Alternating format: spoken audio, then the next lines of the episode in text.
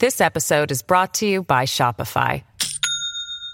Do you have a point of sale system you can trust, or is it a real POS? You need Shopify for retail. From accepting payments to managing inventory, Shopify POS has everything you need to sell in person.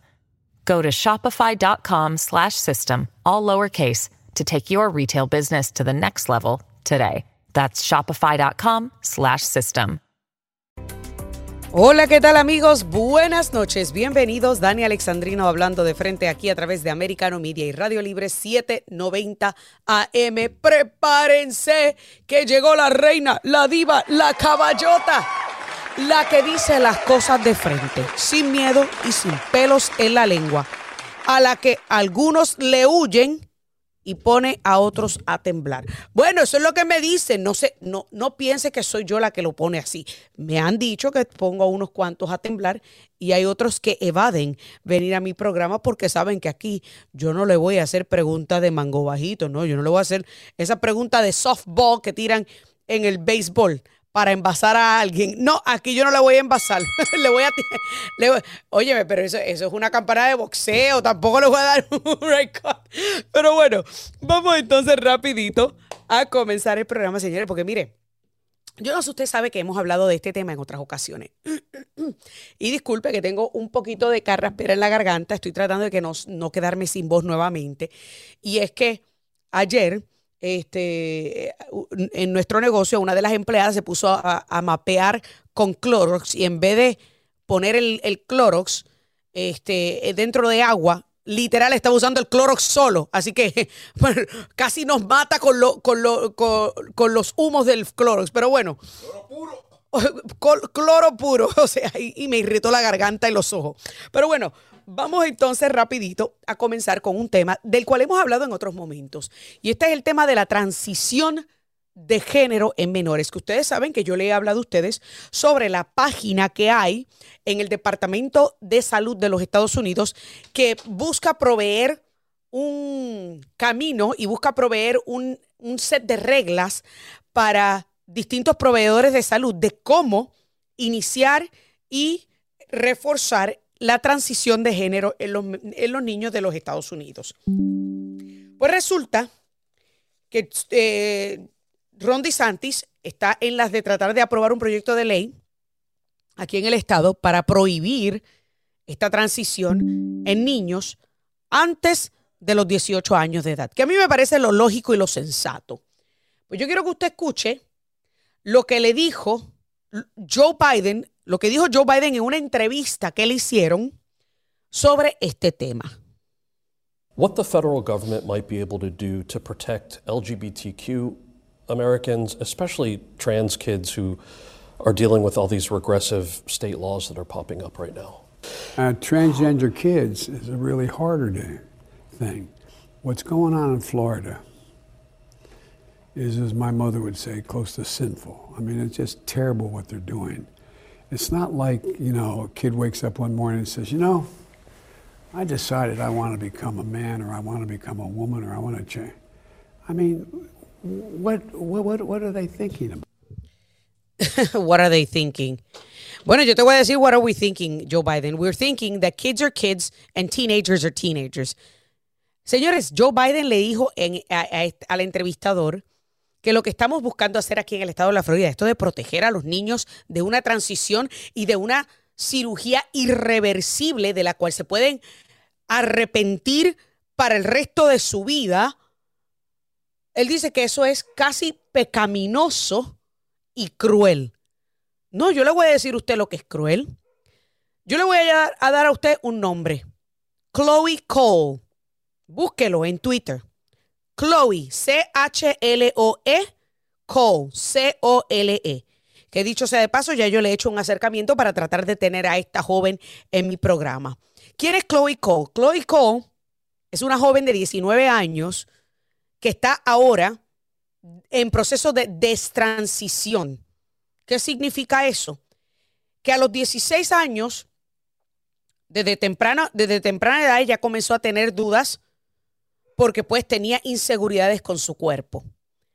A los 16 años fue a ver una psicóloga en la escuela y le recomendó comenzar bloqueadores de pubertad. Creo que fue a los 15. Luego a los 16 o a los 17, ella hizo entonces la cirugía de arriba. ¿Qué es la cirugía de arriba? Se extirpó los senos y comenzó a usar testosterona. Esto no es Dani Alexandrino inventándose, lo oíste Media Minions. Te estoy dando el nombre de la joven para que lo busques y lo corrobores con tus propios ojos. Pues Chloe Cole hoy día es activista en contra de estas transiciones de jóvenes. Ah, mira, aquí encontré su página de, de, Twitter. Es más temprano todavía, mire. A los 13 años comenzó con bloqueadores de pubertad y con terapia de testosterona.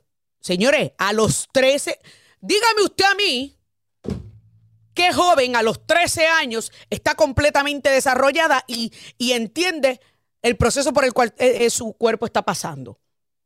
Una doble mastectomía a los 15, o sea que fue incluso hasta más joven de lo que yo me acordaba. Y luego comenzó el proceso de destransición a los 16 años.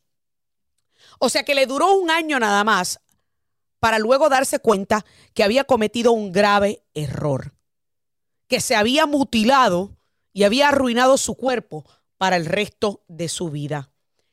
Y esta joven hoy día es sumamente activa y vocal en contra de todas estas políticas nefastas que buscan permitir la transición de jóvenes menores de edad, incluso en ocasiones ocultándolo de los padres. Mire, los niños no son conejillos de India para experimentos de ciencia. Y por consiguiente, no se debe permitir que nadie los mutile. Pero este es el Partido Demócrata. Sí, demócrata que me escucha. Esto es lo que tu partido apoya, endosa y propone. Y encima de eso, promulga también y promueve. Y yo le voy a decir a usted una cosa. Yo quiero que cada uno de ustedes que me escucha haga memoria. Cuando usted cumplió 13 años, empezó el proceso de la pubertad, ¿usted estaba conforme con su cuerpo? Porque yo le puedo asegurar que hasta la fecha yo todavía no he conocido una sola persona que a los 13 años o a los 14 es más haya estado satisfecho con el cuerpo que le tocó. me dicen los muchachos en el, en el estudio que todavía no lo están. Pues mire, es parte de la vida. Pero, pero hablando en serio, señores, los jóvenes pasan por un proceso llamado pubertad. Un proceso en donde transicionan de niños a adolescentes y de adolescentes a adultez. Y sus cuerpos están en constante cambio durante esos 6, 7 años en donde están atravesando esas tres distintas etapas. Y hasta el momento yo no he conocido ni un solo niño, ni un solo joven o ni un solo adulto que en esos años haya estado conforme. Porque siempre las niñas, o que no tengo suficientes boobies, o que no tengo suficientes pompas, los chicos que no tienen suficiente vello facial, o que no tienen suficiente vello en las axilas, nunca están 100% conformes porque eso es parte de la naturaleza y parte del proceso del crecimiento. ¿Por qué? ¿Por qué tenemos que entonces escuchar sus inseguridades como que es un llamado urgente o un llamado desesperado para transicionar de género y para mutilarse el cuerpo? Mire, yo, yo, recuerdo que mi sobrino, que hoy día tiene 10 años, cuando era chiquito, tenía cinco años, seis años. Hoy día decía que un día decía que era Hulk y literal quería que lo pintaran de verde. Al día siguiente andaba con las pezuñas de Wolverine puestas y quería ser un, Wolverine y le decía a todo el mundo que él se iba a poner cuchillas de verdad en, en los nódulos para poder ser Wolverine. Imagínese usted que nosotros lo hubiéramos hecho caso y lo hubiéramos llevado a ponerle pigmentación verde en la piel. Es ridículo porque es el proceso del crecimiento, el proceso natural del crecimiento. Pero los demócratas, sí, los mismos que se venden como los salvadores, como el Robin Hood de las, de las causas benéficas y de la justicia social, buscan mutilar y trastornar toda una generación completa. Así que si es cruel y es casi pecaminoso el yo defender a un menor de edad, pues que sea San Pedro y Dios Todopoderoso quien me juzgue a mí, Joe Biden. Porque a ti de seguro ni siquiera te van a permitir la entrada a las puertas del cielo, porque vas directito al infierno por catalogar la protección de menores de estas acciones como algo pecaminoso y como algo cruel. Porque cruel y pecaminoso es mutilar a una niña a los 15 años, extirparle su seno, darle testosterona y arruinarle las probabilidades de procrear en el futuro, como le ha pasado a Chloe Cole, que ahora sufre porque piensa que nunca podrá ser madre y que si logra hacerlo, nunca podrá amamantar a sus hijos, porque luego de extirparse los senos no hay forma de regresárselos. Así de sencillo. Pero eso es Joe Biden y el Partido Demócrata. Un grupo de depravados, depredadores y personas perturbadas de mente que buscan atentar contra una generación y contra menores de edad. Señores, tengo que hacer mi primera pausa. No se muevan, que ya volvemos con más Dani Alexandrino hablando de frente aquí a través de Americano Media.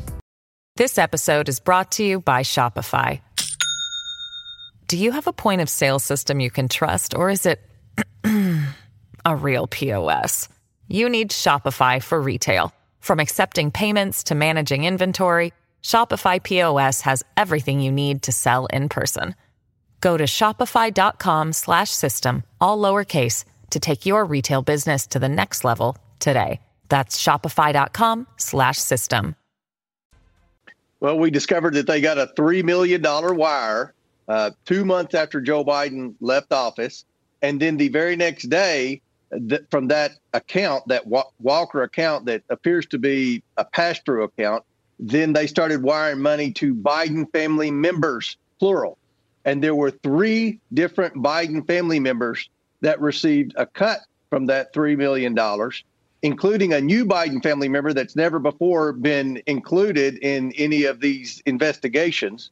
So our question is, you know, what exactly did they do to receive that money? What was the purpose of that $3 million wire? Wow. We're in the money. Así me imagino que cantaban los Bidens cuando le entraban todos estos cachín, cachín.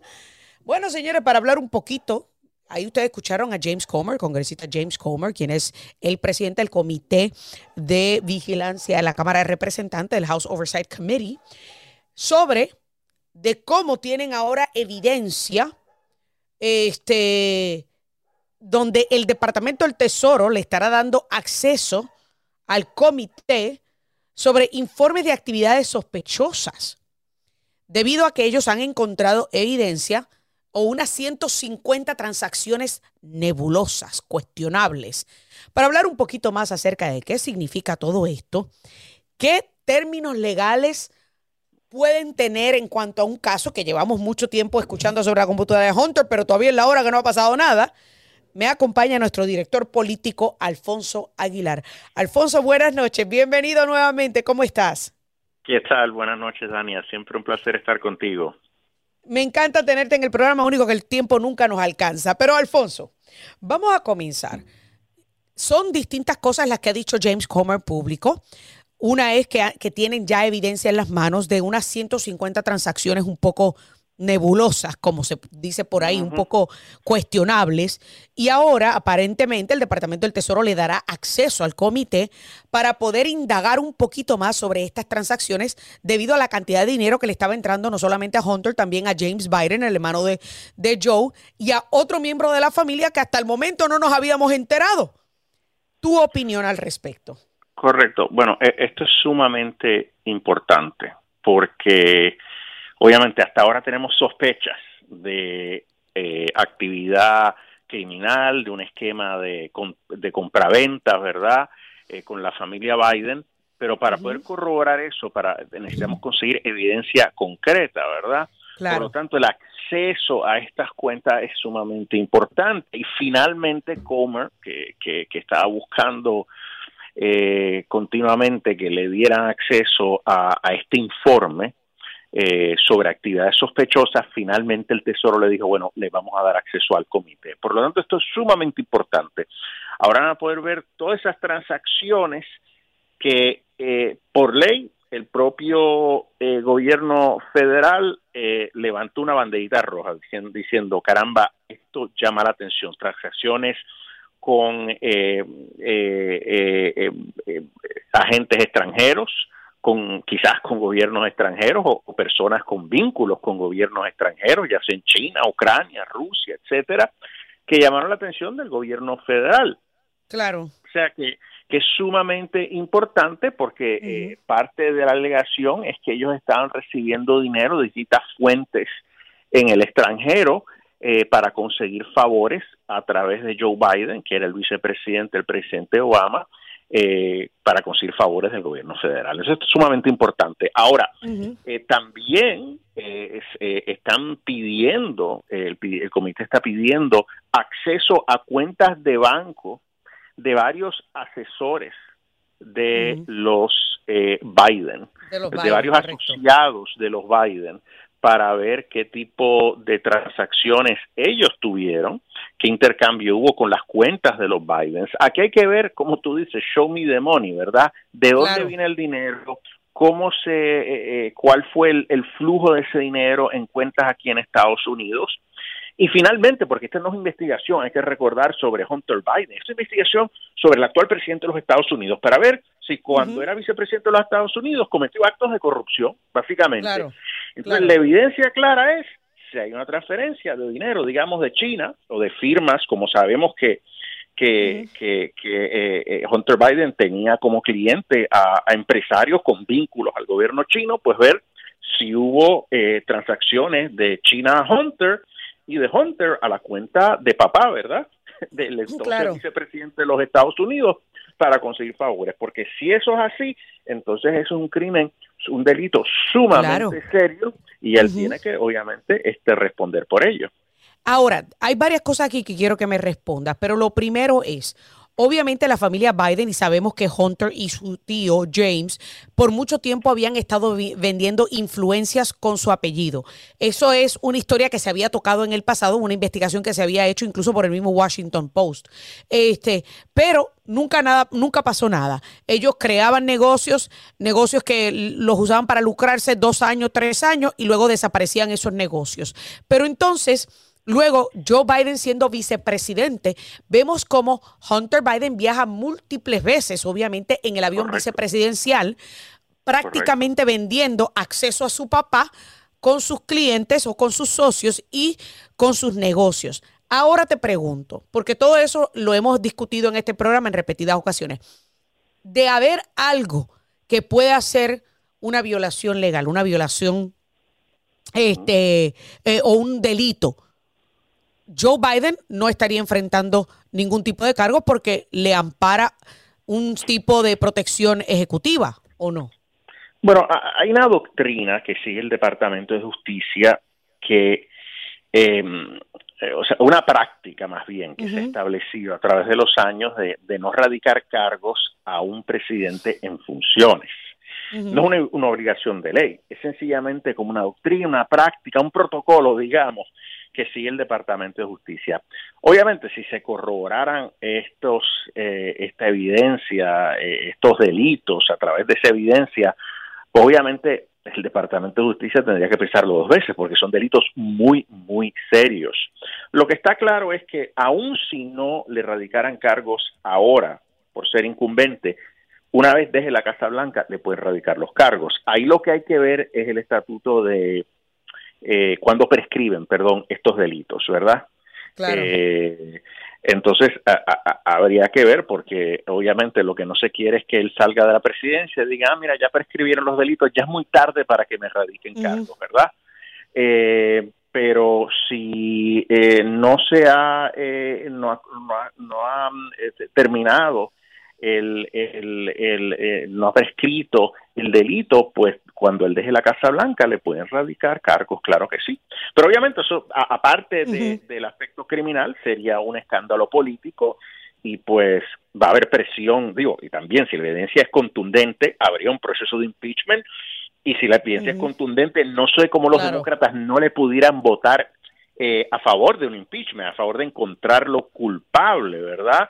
Entonces, o, lo remueven eh, a la fuerza a través del proceso del impeachment, o él renuncia, que también pudiera ser esa posibilidad. Que, que yo lo veo difícil. Yo honestamente dudo porque él se está aferrando a esa silla. Incluso él insiste en que va a volver a, a aspirar a la presidencia. o sea. Sí, claro. Pero es que todo va a depender de cuán, cuán clara, cuán evidente es la evidencia, porque si es un smoking gun, una evidencia contundente, pues ahí realmente eh, no, sé qué pueda hacer. O sea, recordemos, Richard Nixon renuncia. Eh, él ya había sido impeach. Impeachment es meramente que te radiquen cargos, pero cuando el juicio político se da en el Senado. En el Senado. Pero, Richard Nixon renuncia cuando ya le dicen, porque él se estaba aferrando también a su silla, cuando le dicen que ya había suficientes votos para encontrarlo culpable en el Senado y pues para no pasar ese bochorno, renuncia. Pues pudiera suceder lo mismo con, con el presidente Biden. Todo va a depender de esta evidencia, pero claro, claro. esto es grande porque aquí vamos a ver las transacciones y obviamente una vez identificadas las transacciones si hay algo muy sospechoso, ellos también van a tener que emitir órdenes para sopinas, para para eh, eh, eh, entrevistar, para interrogar a, a distintas personas, quizás incluso al presidente de los Estados Unidos. Pero yo te pregunto, y yo sé que nos queda poco tiempo, Alfonso, pero realmente con un Departamento de Justicia prácticamente que se ha convertido en el arma política de la administración, con un Washington, D.C., que prácticamente la mayoría de los tribunales tienen eh, fiscales demócratas. ¿Tú realmente crees que esto vaya a llegar a más? Tengo un minuto.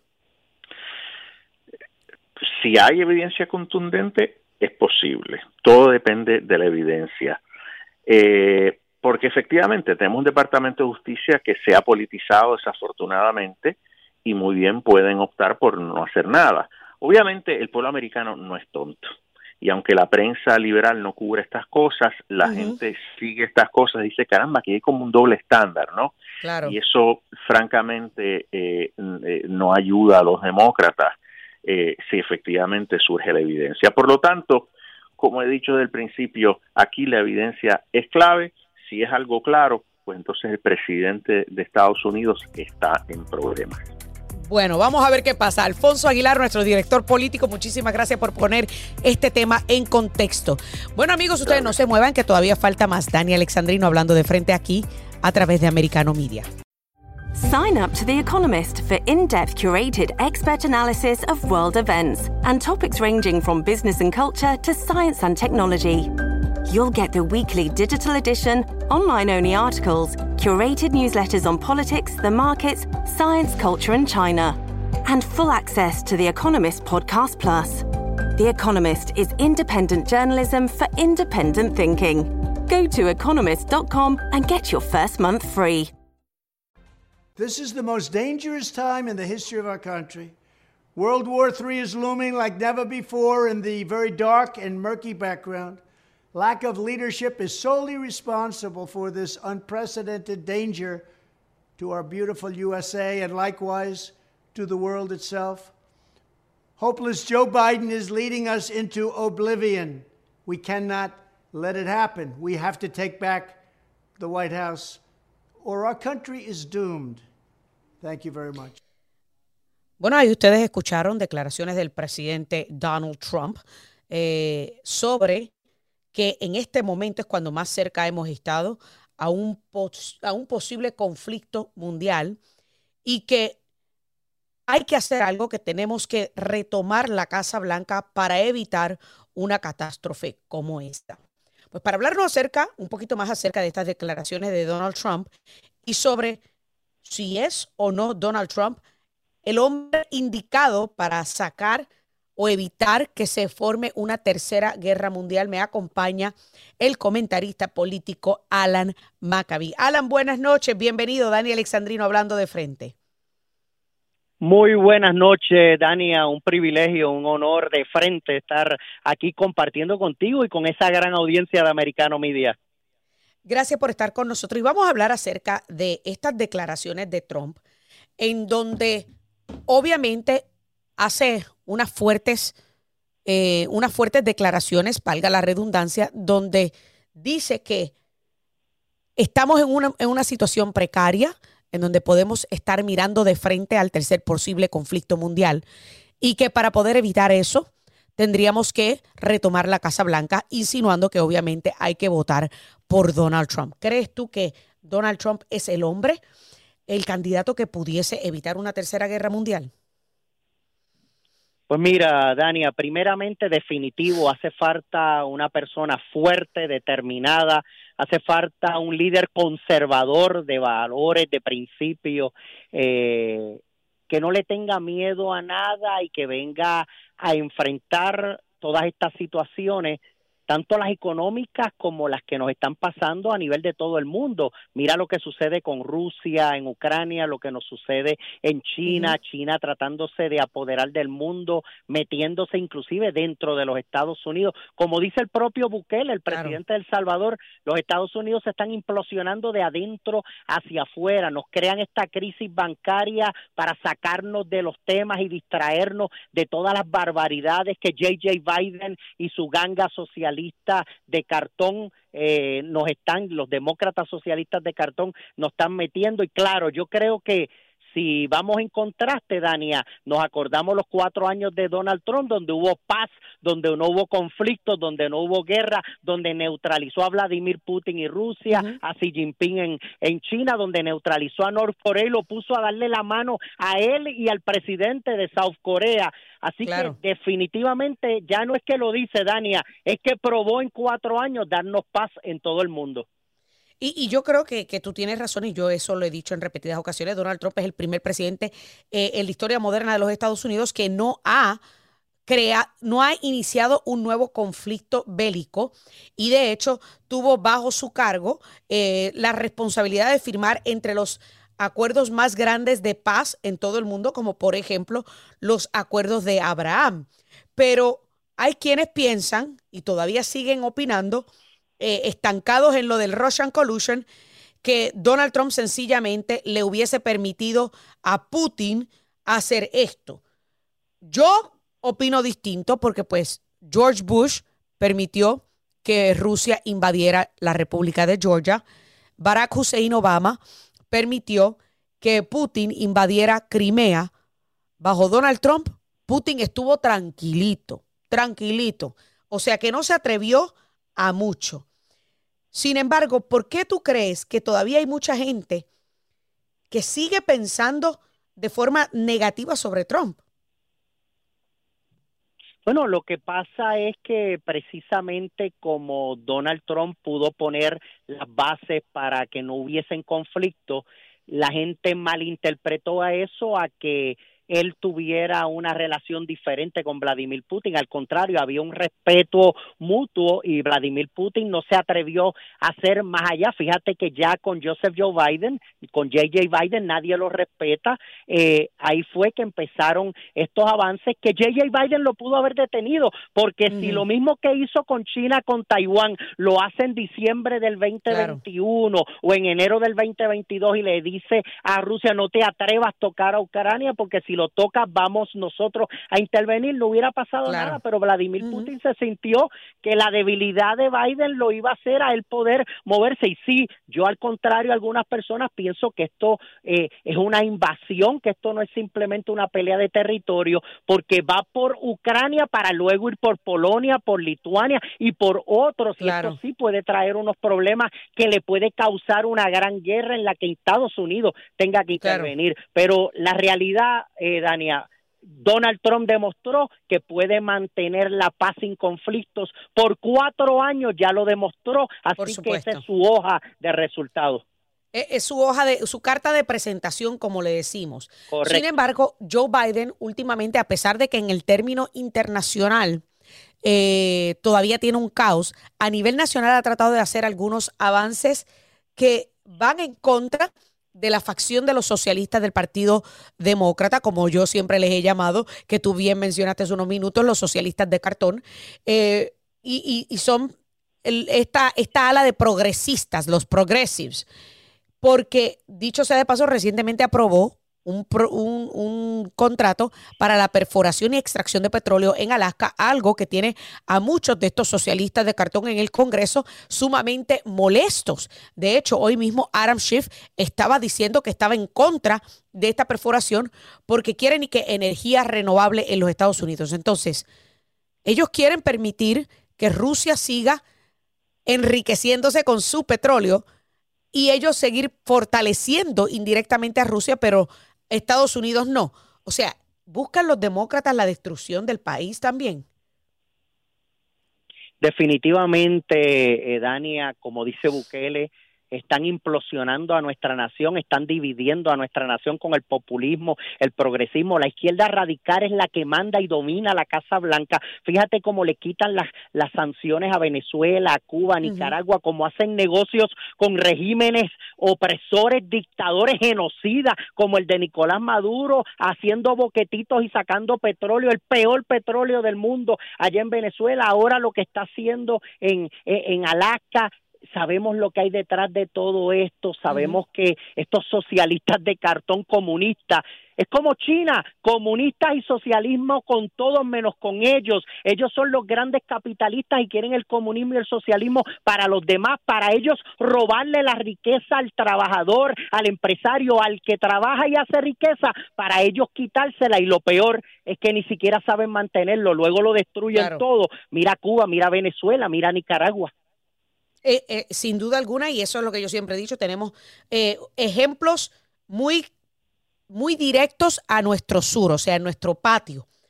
Pero Donald Trump, existe la posibilidad, y me queda muy poco tiempo, Alan, porque hemos visto cómo han continuado la persecución y las investigaciones en su contra, y ya hay quienes incluso están mencionando que existe la posibilidad de que pronto hayan cargos en contra de Donald Trump.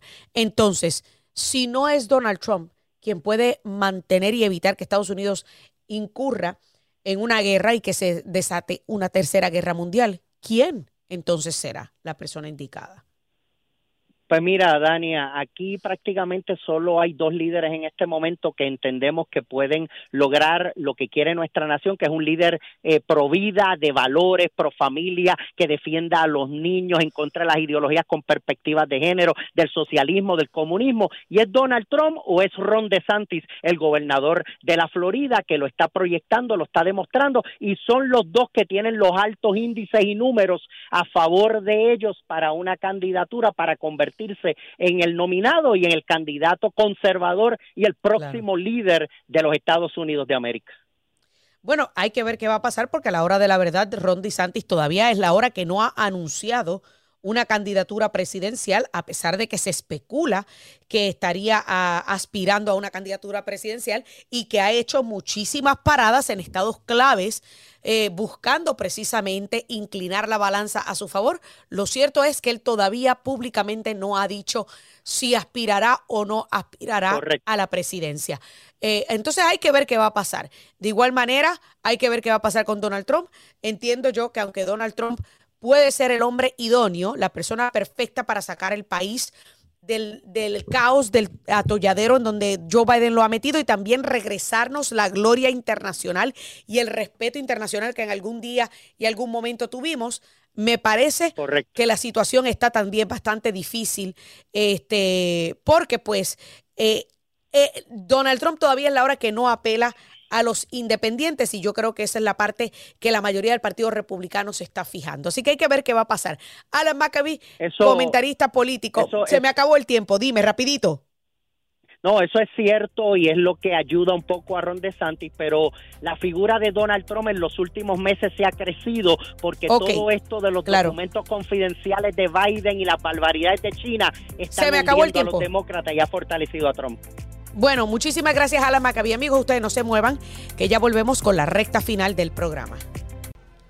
Amigos, continuamos aquí, Dani Alexandrino, hablando de frente a través de Americano Media y Radio Libre 790 AM. Quiero abrir las líneas telefónicas para todo aquel que quiera llamar y comentar sobre cualquiera de los temas que hemos discutido en este programa al 305-482-6588. 305-482-6588, 786-590-1624. Vamos entonces ahora a pasar a un nuevo anuncio donde Joe Biden anuncia, valga la redundancia, nuevas restricciones para la venta de armas de fuego. Y en estas restricciones, señores, incluye un Universal Background Check, porque él busca obviamente endurecer el acceso a las armas de fuego en el país. Esto es uno de esos ejemplos en donde Joe Biden y los demócratas no se han, no se han leído la constitución de los Estados Unidos, en donde Joe Biden y los demócratas no entienden el significado de shall not be infringed, no debe ser infringido.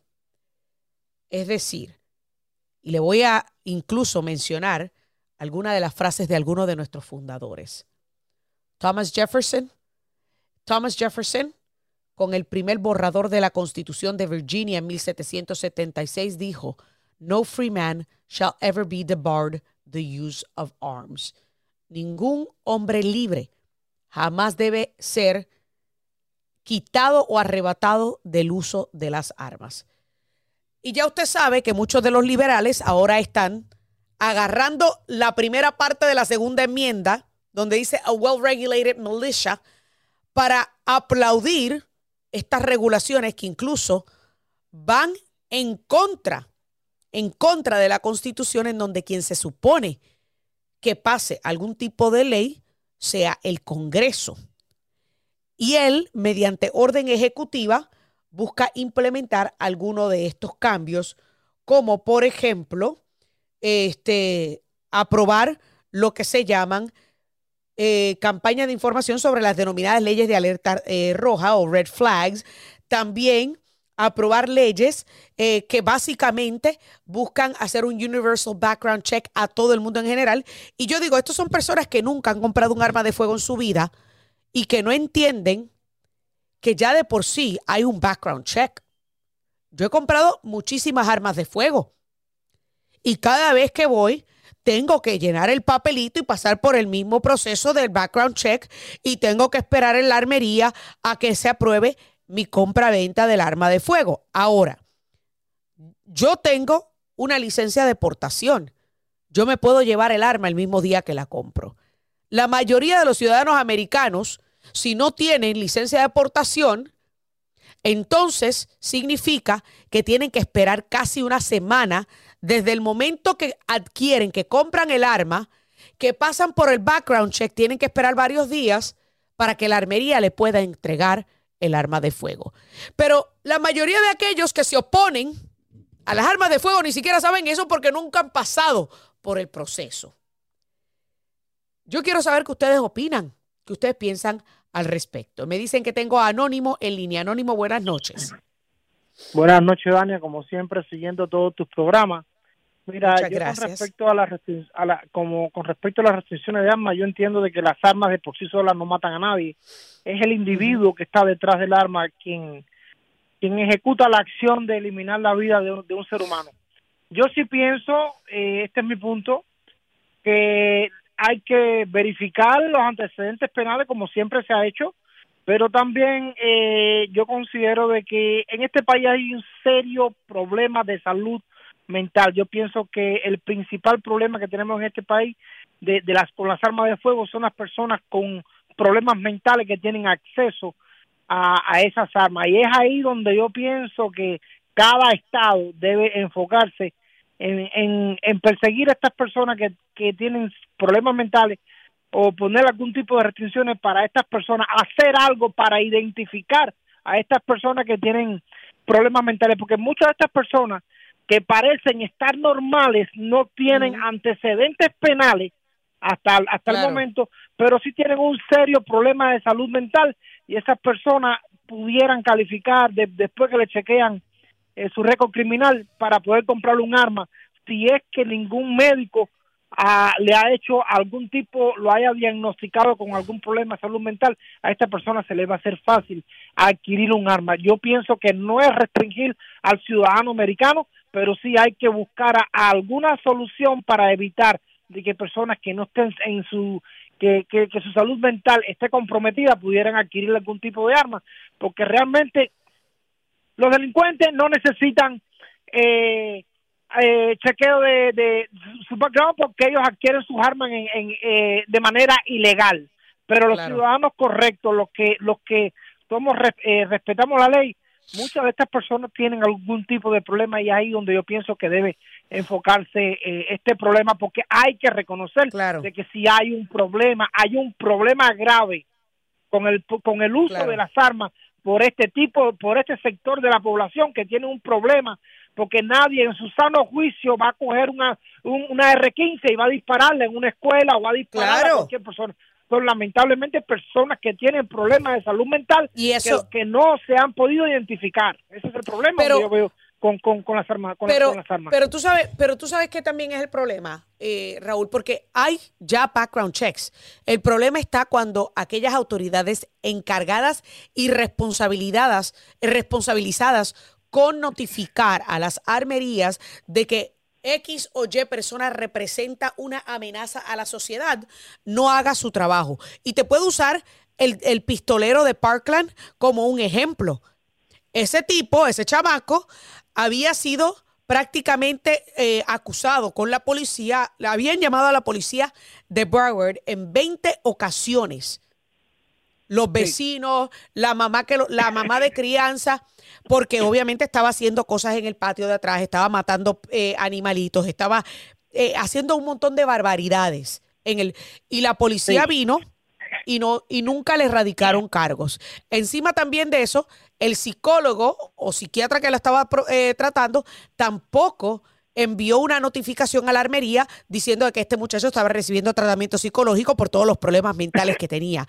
Y peor, el FBI había recibido dos querellas de vecinos sobre las intenciones de este muchacho, sobre las cosas que él hacía y tampoco actuaron al respecto. Así que yo pienso que a mí me parece que, antes de, sí, sí, pero espérate, espérate, que yo digo que antes de comenzar a tomar y a seguir imponiendo reglas y leyes sobre aquellos de nosotros que somos responsables, tienen que hacer cumplir las que ya están. Exacto, exacto. Eh, eh, sí, eh, ese es el punto, que estas leyes no, no se cumplen y lamentablemente las vidas inocentes son las que pagan eh, la, la son los que pagan con su vida eh, la, la ineficiencia de todas las autoridades de todo lo que todo lo que tengan que ver con este tipo de problemas.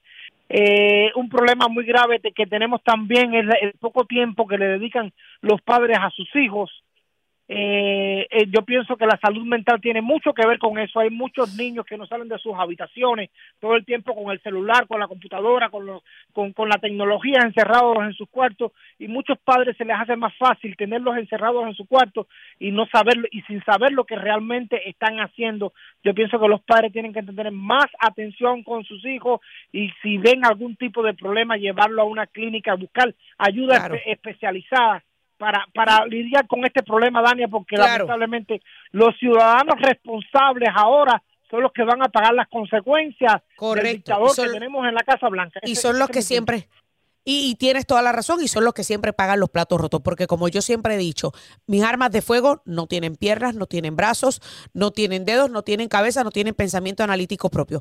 Mis armas de fuego, mis rifles, mis pistolas, ninguna salen de mí, ni salen de su caja fuerte, ni salen de mi habitación, a menos que yo la saque. Y ese es el punto. Y eso es lo que mucha gente no entiende. Y son precisamente. Me está buscando, te tengo que contar que el FBI, el Departamento dale, de Dale, dale, dale.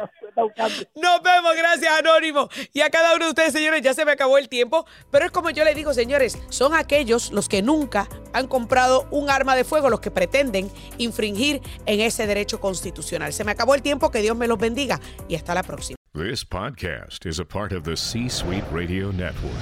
For more top business podcasts, visit c-suiteradio.com.